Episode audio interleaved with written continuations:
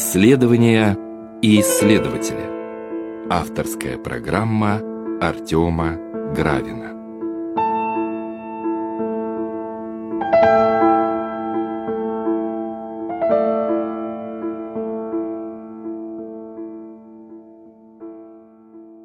Здравствуйте, дорогие радиослушатели. В эфире радио «Город Петров», программа «Исследования и исследователи». Сегодня у нас в гостях протерей Кирилл Копейкин, кандидат физики математических наук, кандидат богословия, настоятель храма святых апостолов Петра и Павла при Санкт-Петербургском государственном университете.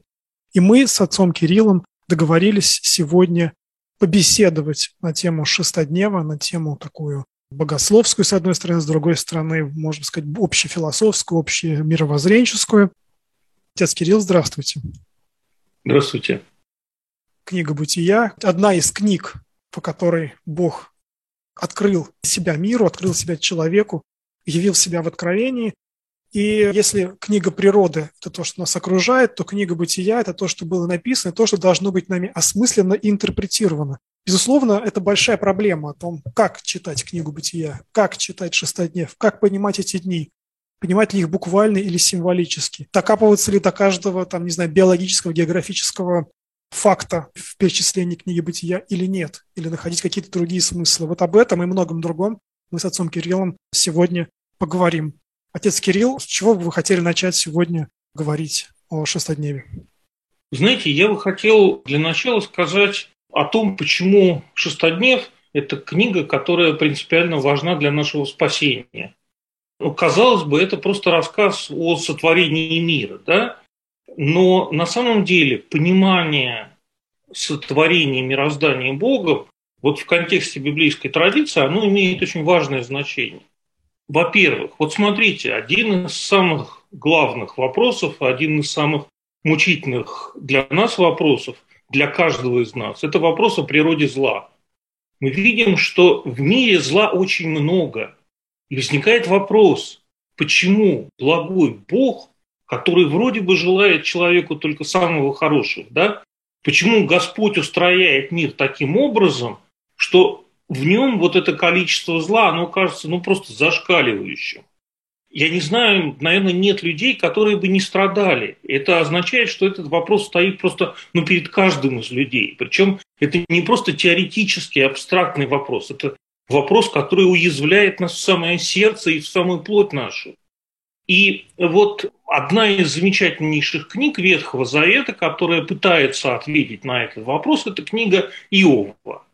Вот порой у некоторых людей, далеких от э, веры, от церкви, от Библии, у них возникает ощущение, что Библия – это вот собрание таких благочестивых историй, которые должны нас научить правильному поведению – но вот книга Иова, она совсем не вписывается в такого рода представление. Потому что ведь смотрите, о чем эта книга?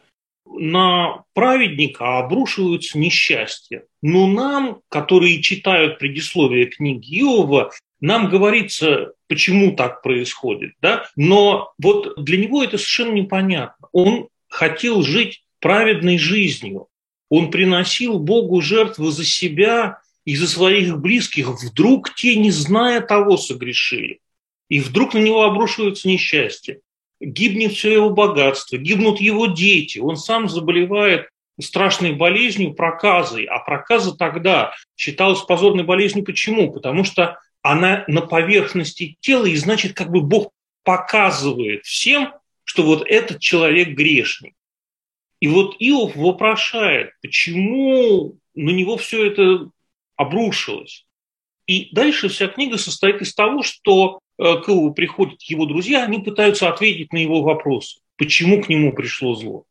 Иов с легкостью опровергает вот все их возможные варианты ответа. И вот в конце концов книга кончается совершенно удивительным образом, когда становится понятно, что не в человеческих силах ответить на вопрос, о природе зла и природе страданий, появляется сам Бог. И Бог начинает разговор с Иовом, но удивительно, Бог не отвечает на вопросы Иова. Он сам начинает спрашивать. И Господь говорит, где ты был, когда я полагал основание земли? Скажи, если знаешь. Кто положил меру ей, если знаешь? Или кто протягивал по ней ветвь? На чем утверждены основания ее? Или кто положил краеугольный камень ее при общем ликовании утренних звезд, когда все сыны Божии восклицали от радости? То есть смотрите, фактически, о чем спрашивает Бог Иова. Он спрашивает о мироустройстве. Если бы я попробовал перевести это на современный язык, я бы сказал так, что Бог спрашивает о том, понимает ли Иов, как и для чего был сотворен этот мир, знает ли он законы мироздания. Дело в том, что без понимания конечного замысла Создателя, без ясного видения перспективы, невозможно правильно судить о нынешнем состоянии мира. Поэтому Иов вот на маленьком таком отрезочке своей судьбы не может понять, что с ним происходит, не, не в перспективе общего, не в перспективе целого. И вот это вот видение своей жизни в перспективе целого, оно очень важно для понимания того, что происходит с нами здесь и сейчас. Был такой замечательный филолог, э, философ Сергей Сергеевич Аверинцев.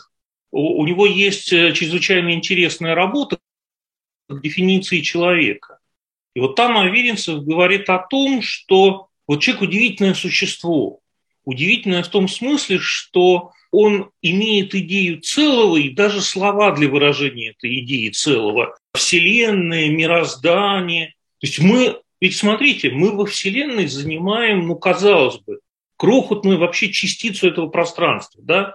Земля – это одна из миллиардов планет, которые вращаются вокруг звезды, которая находится там даже не в центре э, Млечного Пути, на периферии. Мы вообще ну, совершенно ничтожны вот во всем этом космосе, который мы можем созерцать вокруг себя. Но почему-то у нас есть вот эта вот идея целого.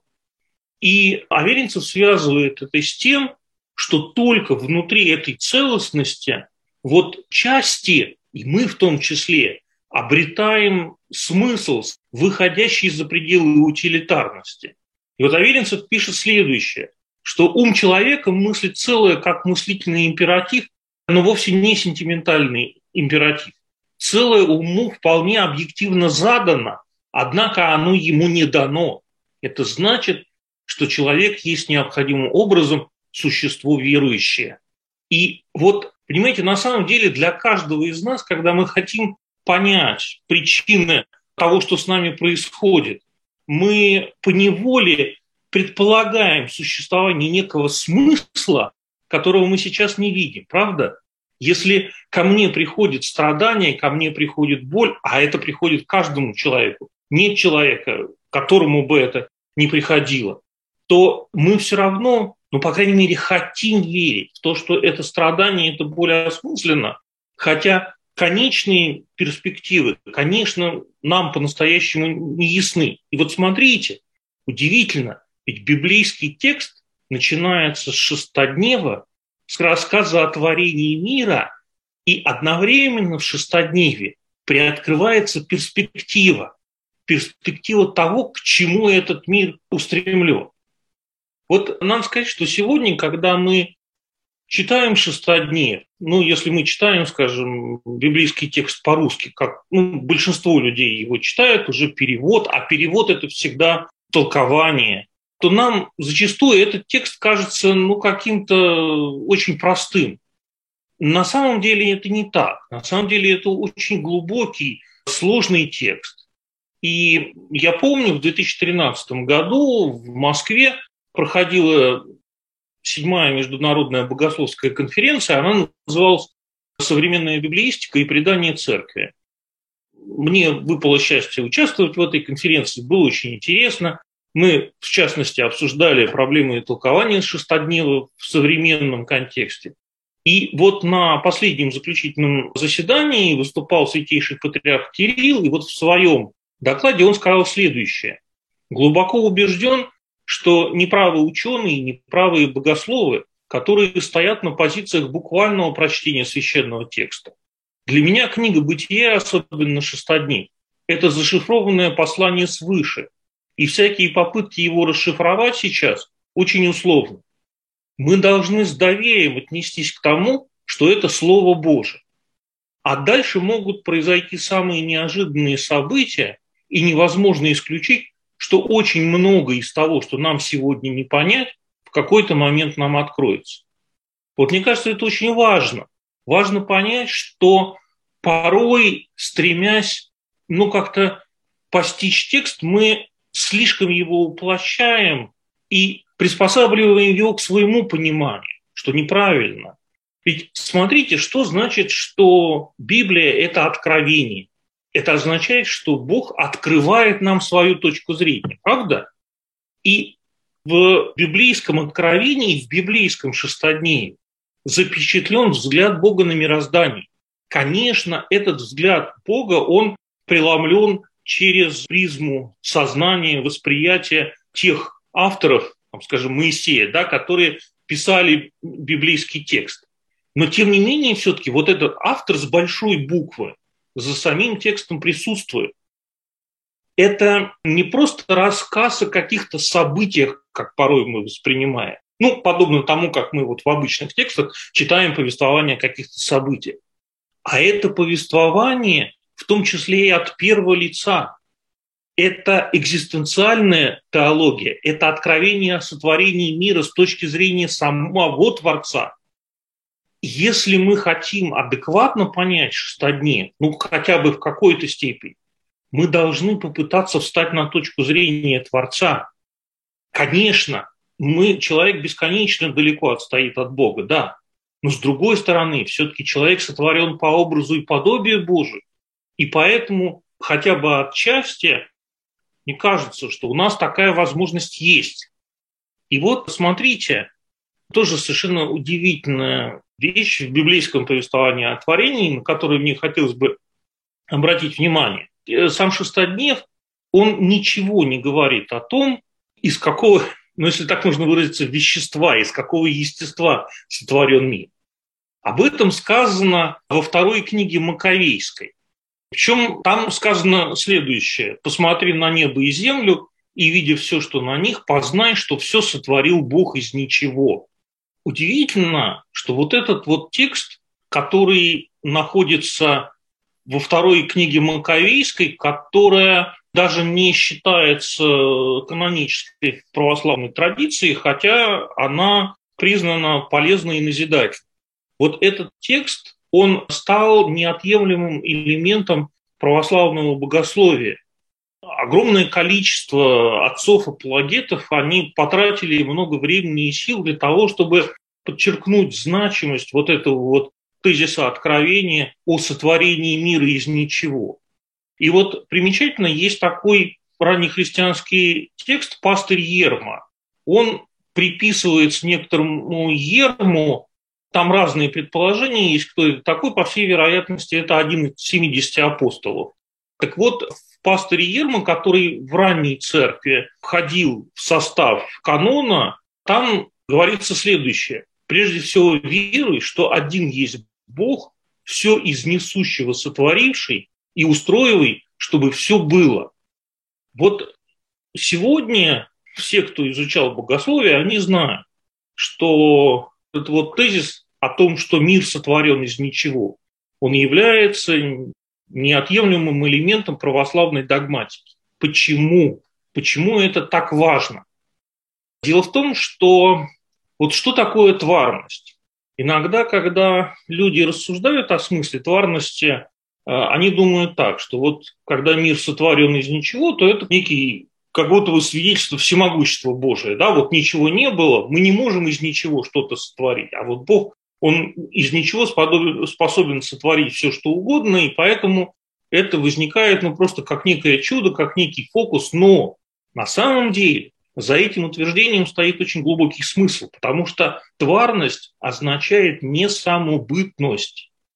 Что значит, что, скажем, вот мастер творит ну, нечто из какого-то вещества. Скажем, вот мы сидим за столом, этот стол сделал мастер, он взял дерево, оформил это дерево, ушел, и сейчас стол существует совершенно независимо от мастера, потому что стол в своем бытии опирается на то дерево, которое было изначально. Когда утверждается, что мир сотворен из ничего, то что это означает? Что миру не на что опереться, кроме как на Бога. Ничто не самобытно.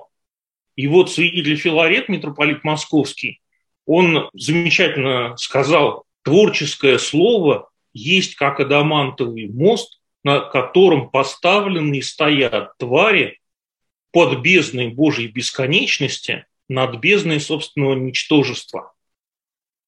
Кроме Бога ничто не является по-настоящему сущим. Поэтому, когда Моисей спрашивает Бога о его имени, как ему Господь отвечает? «Я есть сущий».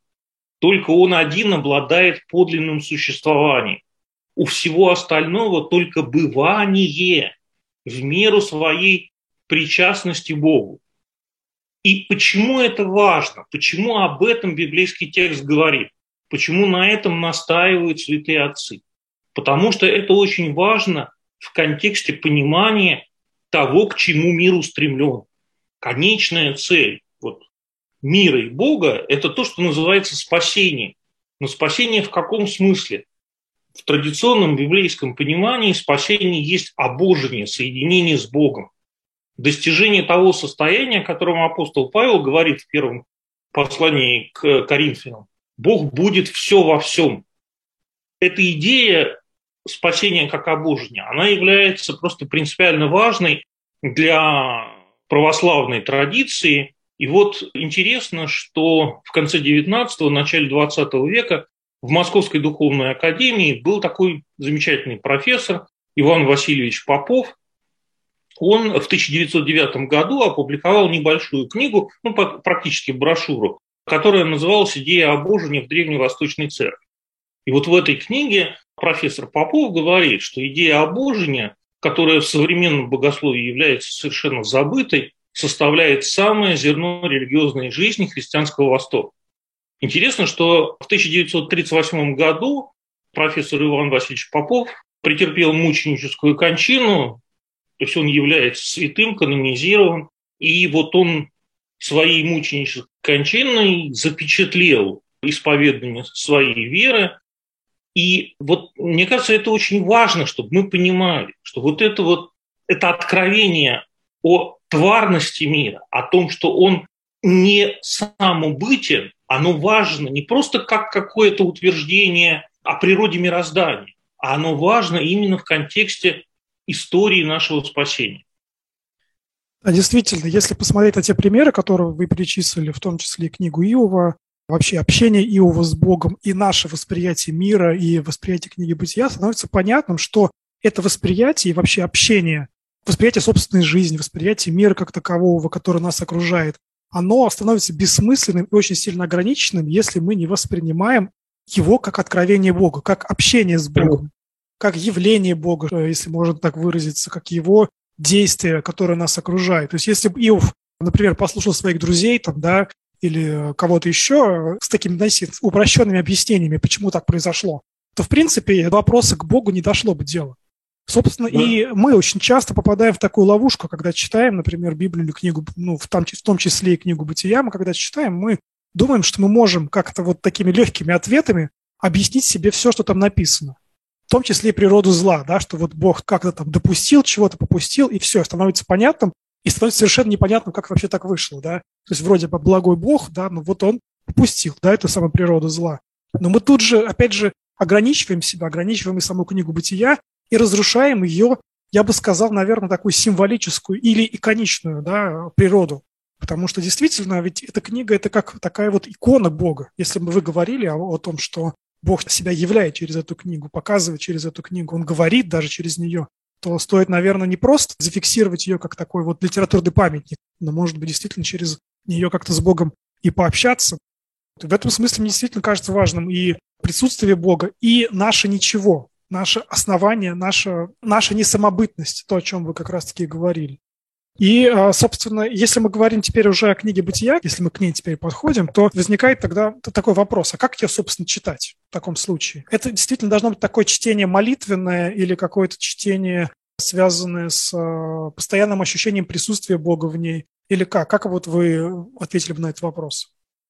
Ну, вы знаете, я бы сказал, что все-таки каждый читает по-своему.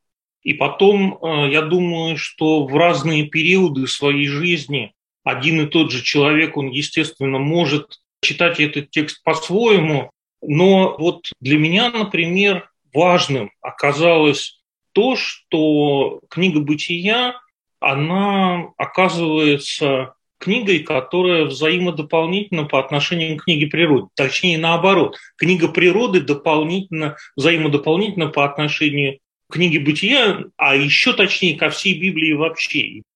Поскольку я свой путь к Богу, ну так получилось, начинал с занятий наукой, физикой, то мне было важно как-то осмыслить, что, что такое занятие наукой, физикой первую очередь. Дело в том, что Фрэнсис Бэкон, один из, можно сказать, отцов-основателей современной науки, он говорил следующее в самом начале XVII века. Он говорил, что Бог дал нам две книги взаимодополнительные. Библию, в которой содержится откровение о целях Бога, о его замысле, и книгу природы, повествующую о его могуществе. Но Бекон не просто говорил о взаимодополнительности этих двух книг, об этом говорили до него многие отцы церкви, начиная с упоминаний в ранней церкви. Но важно другое. Бекон сказал, что внимательное прочтение книги природы, оно дает нам ключи к более глубокому разумению священного писания. Именно это был мотив, который двигал первых творцов науки нового времени.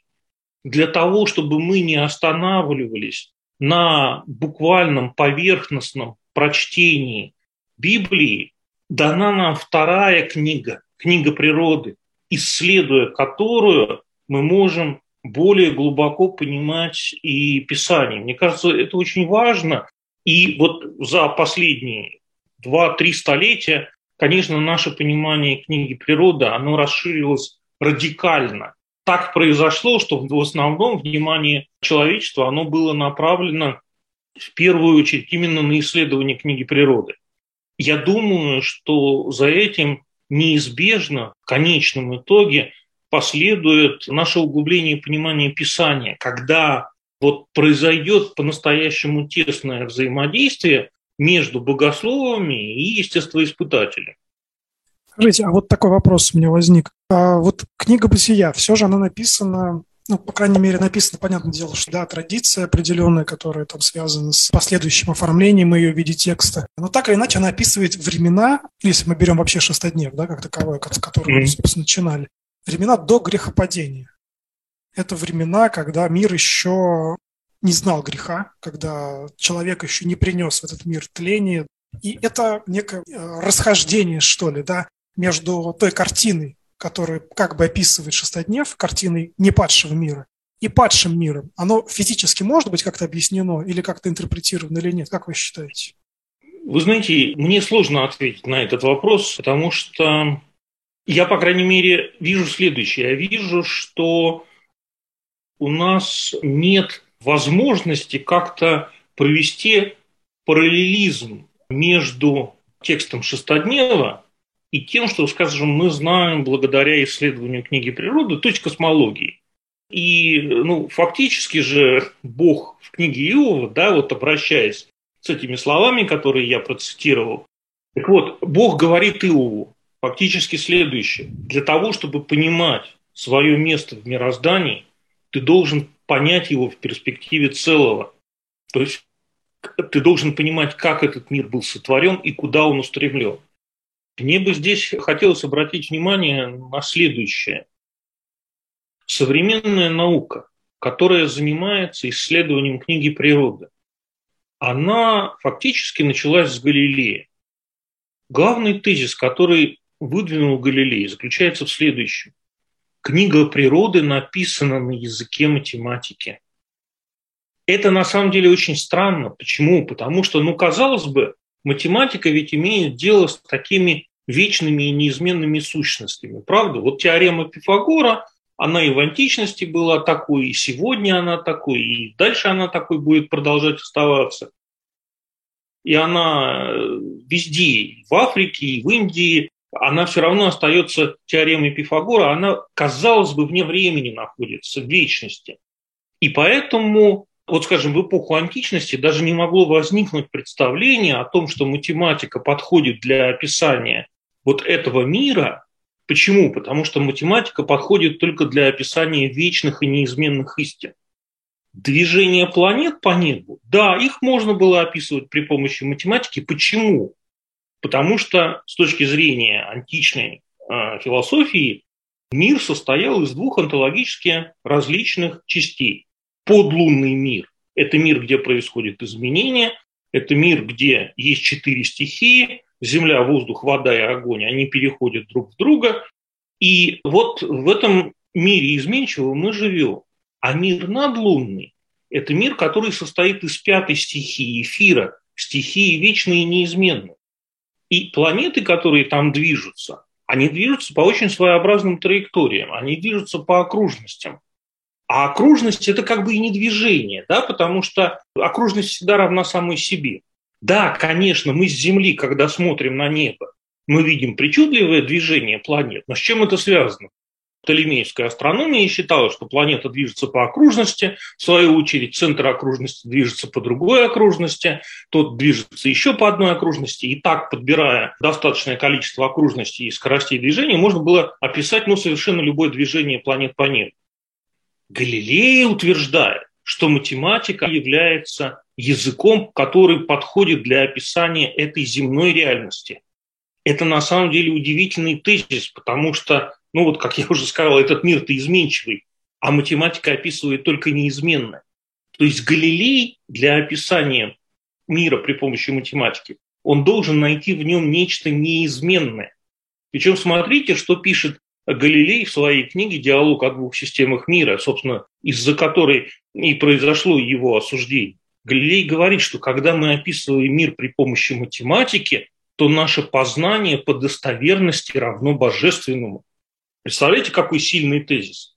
Он говорит, что математика позволяет встать на точку зрения Бога. На самом деле именно из-за этого и произошел конфликт у Галилея с католической церковью. Там проблема заключалась не в том, что вокруг чего вращается, Земля вокруг Солнца или Солнце вокруг Земли.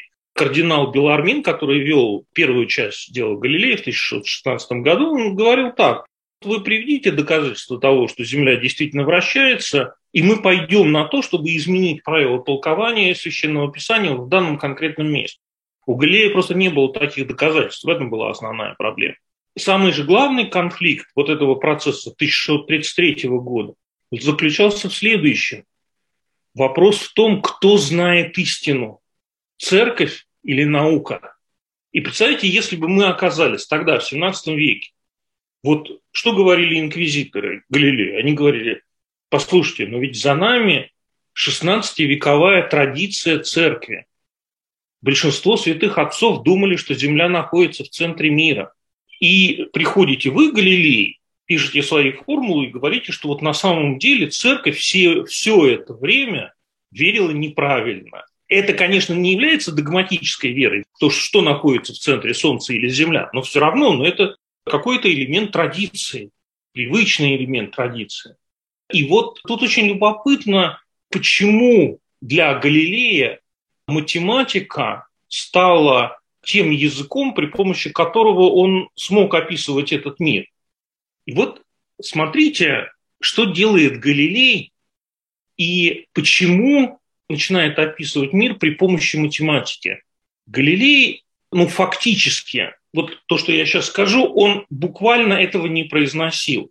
Но если мы сегодня вот пытаемся осмыслить, что было сделано нового Галилея, то было сделано именно следующее. Люди видели всегда, что в мире, который их окружает, есть нечто изменчивое есть нечто неизменное. И вот для философов, для них всегда было проблемой, как описать вот эту отчасти изменчивости, а отчасти неизменность этого мира.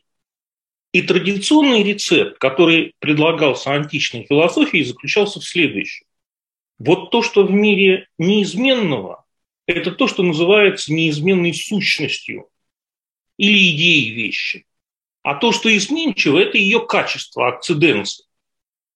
И так сложилось, что поскольку ранняя церковь, она существовала в том контексте, в котором ну, вот доминирующей являлась именно философия поздней античности, и церковь спрашивали вот на этом языке, то церковь и отвечала, пользуясь этим же языком. Поэтому концепция сущности, она была церковью усвоена как ну, вот, элемент ее традиции. При этом, конечно же, богословы понимали, что концепция сущности, она не вполне вписывается в библейский контекст. Почему?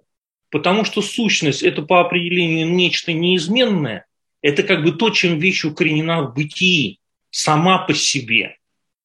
А с точки зрения библейского откровения нет ничего самобытного. Это просто принципиально разрушает античную концепцию сущности, потому что ну, многие апологеты говорили о том, что это только откровение может быть, о том, что мир сотворен из ничего. Естественный разум до этого дойти не может. Поэтому для греков проблема философская была не в том, как мир начал быть, а в том, как он уже существует. Проблема начала мира в античной философии вообще не стояла. Но вот смотрите, если мир творится из ничего, то что это означает? Что Бог дает как бы вот этому миру некий, придает некий импульс, некую динамику. И эта динамика запечатлевается в бытии. И смотрите, что сделал необычного Галилей. Он стал описывать динамические законы природы. То есть с точки зрения Галилея началом неизменности в мире является изменяемость. Динамический закон описывает постоянную изменчивость мира, но сам этот динамический закон является неизменным, и поэтому мы его описываем на языке математики. Это оксюморон. Но Смотрите, насколько это смело утверждать, что реальным существованием обладает не неизменность, это было аксиомой для античных мыслителей, а изменчивость. Парадокс заключается в том, что фактически Галилей христианизировал естествознание, потому что с точки зрения христианской традиции именно в силу сотворенности из ничего мир не статичен. Вот преподобный Максим Исповедник, один из величайших православных богословов своей мистагогии, он пишет о том, что мир устремлен от небытия к обожению, и вот закваской этого движения мира является церковь. И вот церковь и осуществляет вот это вот движение всей Вселенной к грядущему обожению. Удивительным образом вот эта вот динамическая концепция Галилея, она прекрасно вписывается в такое понимание, но фактически-то получилось, что осужден он был инквизицией за то, что он попытался создать новую систему мира, которая не согласовывалась с той статичной богословской концепцией, которая э, оказалась статичной именно потому, что она ну, как бы слишком сильно инкорпорировала в себя вот такие вот античные представления о мироздании. Если мы имеем такое описание мира, так или иначе mm-hmm. смотрим на книгу «Бытия», и так или иначе фиксируем эти расхождения. Ну, человек, который был, хотя бы в школе учил, там, не знаю, какие-нибудь астрономические данные, просто иногда интересуется естественными науками, или даже если это ученый, который, может быть, даже имеет степени, так или иначе чувствует этот зазор, чувствует зазор между описанием книги природы, то, которое установлено в том числе математикой, математической физикой. Но он видит нек- некоторые расхождения, например, последовательности творений, в, в принципе, в соотношении между а, современной космологией, которая исходит, предположим, из Большого взрыва. Вот этот зазор, как его, собственно, современному читателю можно преодолеть, как вы думаете? Ну, знаете, вот я не случайно заговорил о математике. Дело в том, что в самом начале мы говорили о том, что библейский шестоднев – это не просто рассказ о творении, который дается сторонним наблюдателям. Если это откровение, это откровение изнутри, это откровение того, кто своим словом творит реальность изнутри. То есть для того, чтобы правильно понять шестоднев, я бы сказал следующее. Я бы сказал, что мы должны встать на позицию Творца. Каким образом мы можем это попытаться сделать? Еще раз повторю, конечно, да, действительно, мы бесконечно далеки от Бога, почти бесконечно далеки, с одной стороны. С другой стороны, ведь смотрите, на чем основана вся наука естественная. Мы являемся частью этого мира, при этом мы претендуем на то, что, находясь внутри мира, мы можем его познать. Это же очень странно, правда? Находясь внутри мира, мы пытаемся не просто описать, как мир выглядит для нас, мы пытаемся понять фундаментальные законы мироздания. А что значит понять закон? Понять, ну как бы увидеть его умом. Это значит встать на точку зрения законодателя. Мы на самом деле именно этим занимаемся, занимаясь естественными науками. И смотрите, если в нашем опыте вот, человеческом какой-то опыт сотворения слова, причем сотворение словом из ничего, что-то подобное тому, что описывается в библейском откровении, хотя бы подобное. Да, можно сказать, что любой, скажем, автор, который созидает художественное произведение, он творит словом, действительно. Но он творит словом не из ничего, он творит словом из каких-то вот предыдущих существующих у него переживаний, ощущений, эмоций. Любое художественное произведение – это есть э, опыт творения словом, но это творение не из ничего, это творение из э, предыдущего опыта, из эмоций, из переживаний. Есть ли у нас опыт творения словом из ничего? Я бы сказал да. И это математика.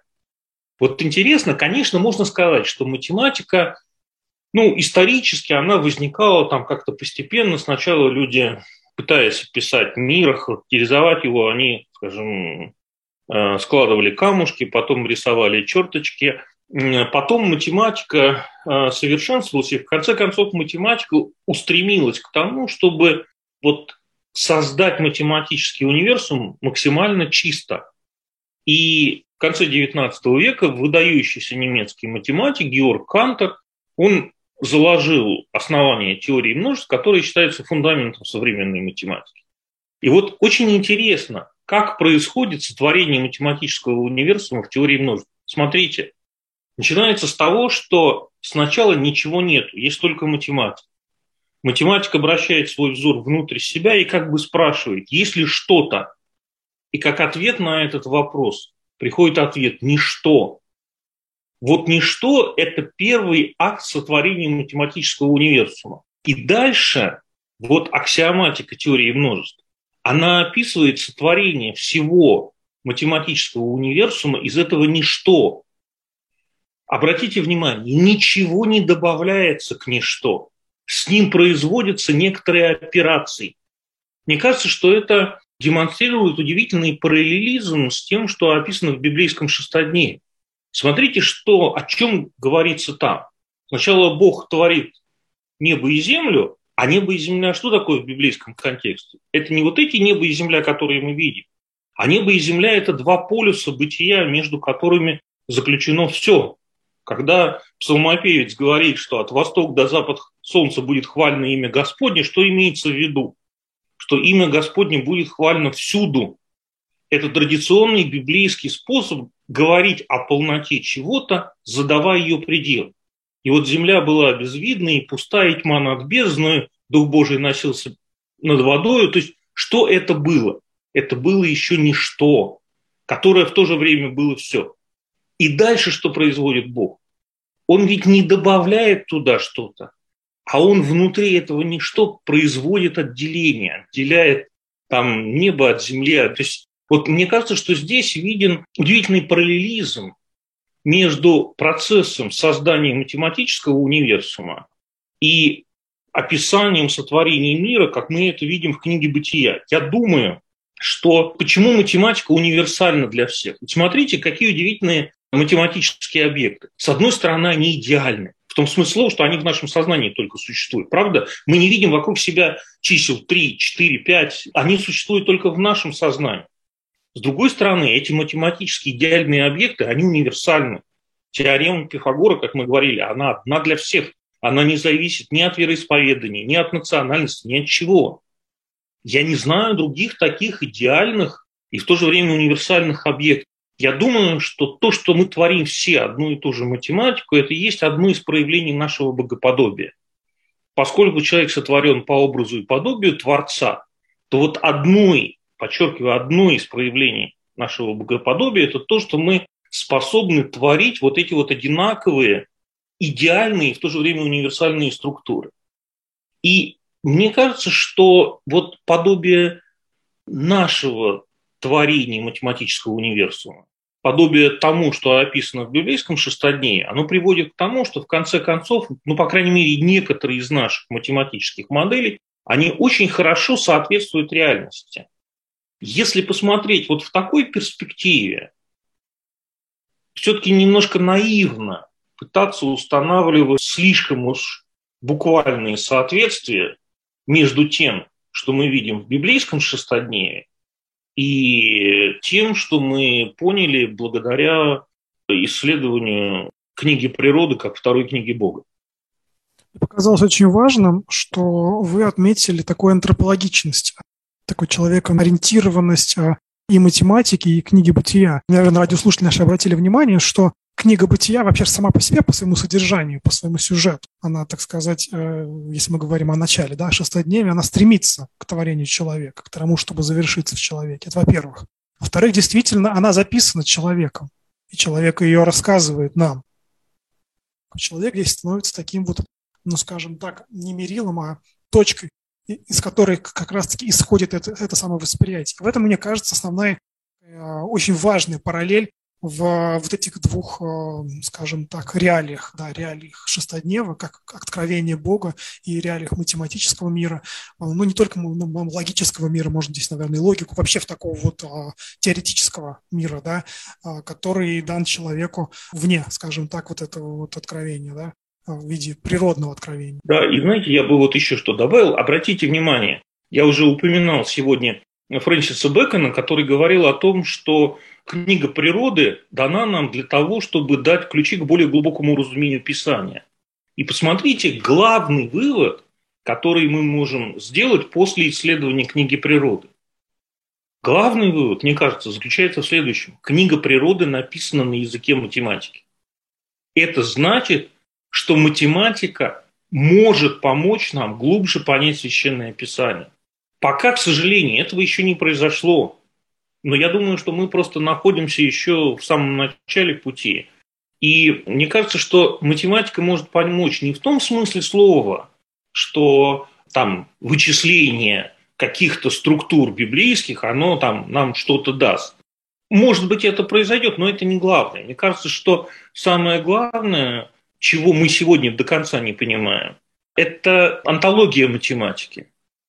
Мы не понимаем на самом деле, не только мы с вами, да, а люди, которые занимаются философией математики, они не понимают, какова природа математического знания, что это такое. Потому что, ну вот, если спросить, я думаю, большинство людей, что такое математика, э, я думаю, что большая часть вот опрошенных, ну просто на улице, она скажет, что математика возникает в результате абстракции.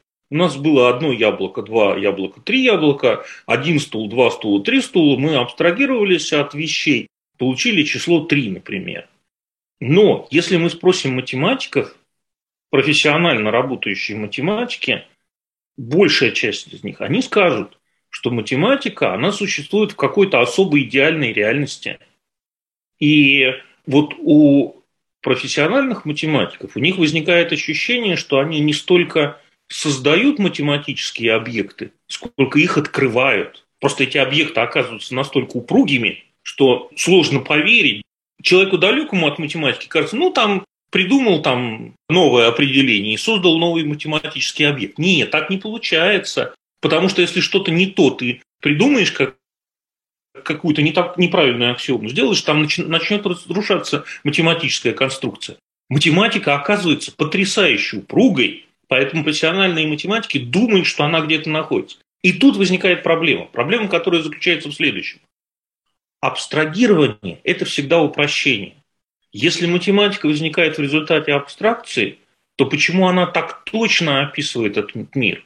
Она описывает мир с фантастической точностью в потрясающем диапазоне масштабов. Это непонятно. Если математика существует в какой-то особой идеальной реальности, тогда возникает вопрос, а где эта реальность? Как она соотносится с этим физическим миром? Почему эта идеальная реальность так хорошо описывает этот физический мир? Огромное количество вопросов. И я думаю, что здесь вот как раз могло бы лежать э, пространство для взаимодействия и естествоиспытателей, и математиков, и теологов в попытке понимания онтологической природы и математического знания, и онтологической природы психики человека, и онтологической природы вот того мира, в котором мы с вами живем. Спасибо большое.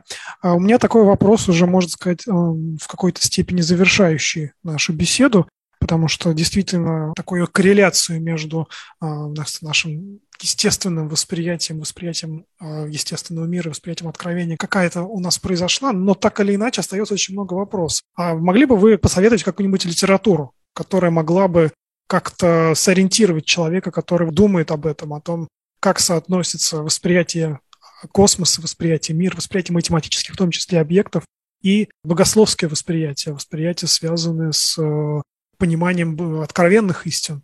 С одной стороны, литература огромное море существует. С другой стороны, вот большей частью, мне кажется, эта информация, она так отдельными э, островками распределена в этой литературе. То есть посоветовать какую-то книгу, в которой бы вот так в концентрированной форме это все излагалось, я, к сожалению, не могу.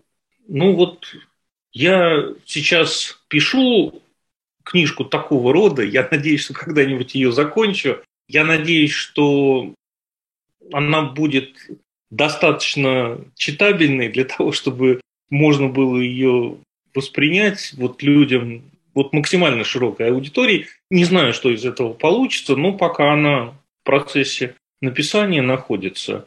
Но повторяю, что вообще вот э, на эту тему литературы ну просто огромное количество. Самое сложное не заблудиться в этом море. Спасибо вам большое. Так или иначе, радиослушатели сориентируются, я думаю, потому что действительно есть и в русской философии разного рода размышления на этот счет, и в том числе современные какие-то статьи. Знаете, на протяжении ряда лет уже в рамках рождественских чтений, которые происходят в Москве каждый год.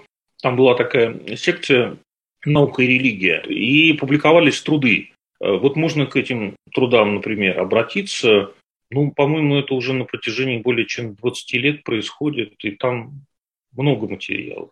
На этом нашу программу будем заканчивать. Я напоминаю, что мы беседовали с протеереем Кириллом Копейкиным, кандидатом физико-математических наук, кандидатом богословий, настоятелем храма святых апостолов Петра и Павла при Санкт-Петербургском государственном университете, о э, восприятии книги «Бытия» и книги природы, о корреляции их между собой и о том, как, собственно, человеку можно читать э, библейский текст, имея некий бэкграунд знаний, которые а, он получает в школе, получает в университете, как воспринимать этот мир сквозь призму, с одной стороны, математического знания, с другой стороны, сквозь призму богооткровенного знания. Отец Кирилл, спасибо вам большое за эту беседу. Спасибо вам.